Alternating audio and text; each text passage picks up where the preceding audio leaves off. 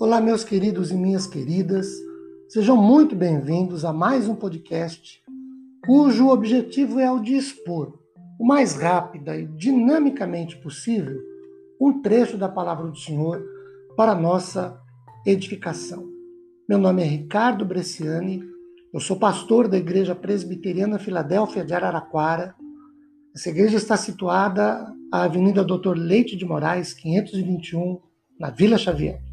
E é uma grande alegria levar a todos vocês mais uma reflexão da palavra do Senhor. Hoje, a partir do texto de Josué, capítulo 10, versículo de número 25, que lido nos diz o seguinte: Então Josué lhes disse: Não temais, nem vos atemorizeis. Sede fortes e corajosos, porque assim fará o Senhor a todos os vossos inimigos contra os quais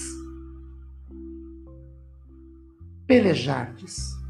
Queridos, o contexto desta passagem é o enfrentamento do povo de Israel sob a liderança de Josué de contra cinco líderes cananeus. Se você tiver a oportunidade de conferir no versículo 16, você terá essa informação.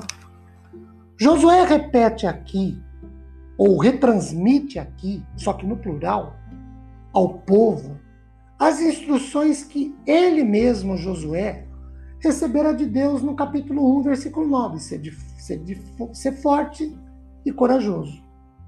Josué também apresenta uma palavra que é consoladora, é confortadora e, óbvio, também é motivadora ante o enfrentamento do inimigo.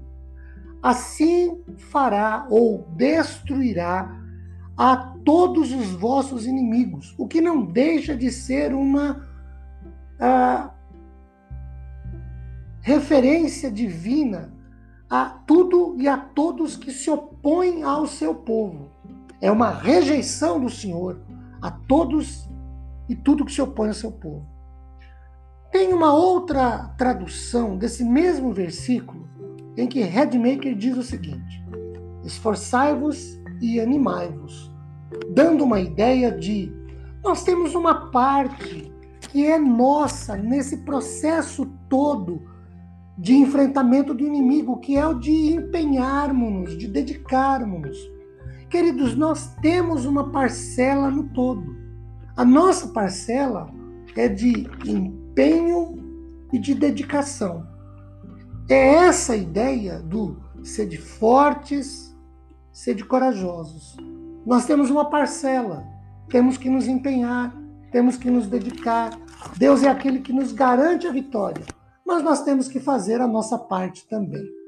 Queridos, dito isso, que Deus nos abençoe ricamente, disponibilizando Sua graça a nosso favor após meditarmos em Sua palavra, que nos traz como motivação isso. Sejamos fortes, animemos-nos, entreguemos a situação ao Senhor e Ele nos dará vitórias e conquistas. Deus nos abençoe